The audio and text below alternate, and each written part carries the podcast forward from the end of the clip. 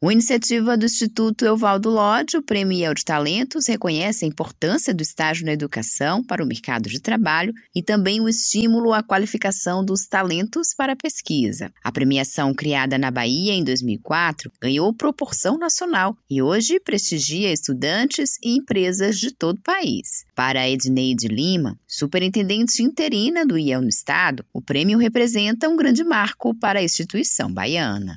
Primeiro porque ele foi criado aqui na Bahia, há 20 anos atrás, através do fórum, que nós temos o Fórum IEL de Carreiras, justamente para discutir como melhorar a formação da carreira dos jovens. E nós pensamos na época, tantas comemorações importantes, por que não criar um prêmio justamente para homenagear aqueles que fazem a qualificação dos jovens e aqueles jovens também que empenham um papel importante na sua formação. E aí criamos esse prêmio, inicialmente Inicialmente ele era voltado mais para o estágio, né, era o Premier de estágio, e esse prêmio representou um destaque muito grande né, para essas boas práticas, criou uma rede de relacionamento importante para aquelas empresas que ainda não tinham um programa eh, de referência passarem a ver a importância né, de como seria investir na formação dos seus jovens. E isso tomou uma proporção nacional, que para a gente representou muito, porque todos os estados passaram a realizar esse prêmio local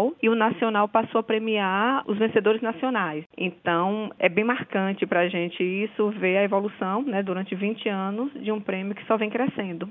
A edição 2023 teve 41 finalistas em três categorias de premiação: estágio, Inova Talentos e aprendizagem. Na categoria Estágio Inovador da empresa de médio porte, Caio Silva foi o grande vencedor pela Cofre Tecnologia. Feliz com a conquista, o estudante de segurança do trabalho de 21 anos falou com alegria da premiação e explicou a proposta do seu projeto. Um dos melhores dias de tudo ter a oportunidade de, de conquistar né, esse prêmio, um prêmio pelo qual eu batalhei bastante, me empenhei aí, foi um projeto que começou aí, é, desde o ano passado, a recompensa né, são os frutos que a gente vem colhendo aí de um trabalho, eu e todo o time, de quase um ano. Então, para mim, foi uma das melhores noites da minha vida toda.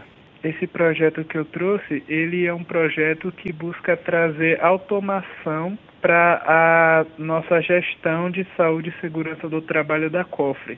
E foi aí que nasceu o projeto Safety Sync, que controla né, automaticamente os vencimentos dos requisitos de saúde e segurança da COFREAS, o treinamento, treinamentos específicos dos clientes, por aí vai. E o mais impressionante né, é a dimensão que esse projeto tomou, porque hoje é, a gente controla aproximadamente 1.200 requisitos de saúde e segurança diferentes que a gente não pode deixar vencer.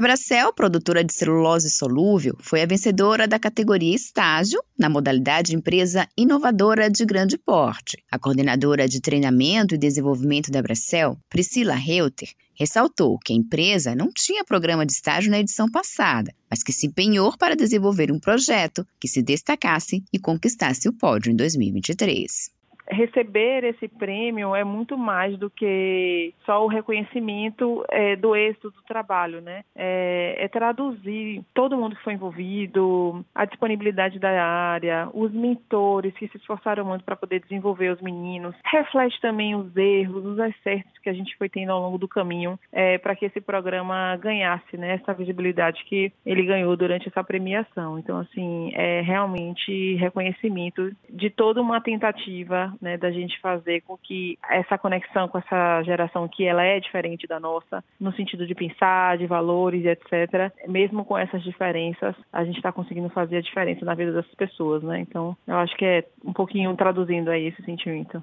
Os vencedores regionais nas categorias Estágio e Nova Talentos vão disputar a etapa nacional, que acontece no próximo mês em São Paulo. Os finalistas que vão representar a Bahia serão anunciados no início de outubro.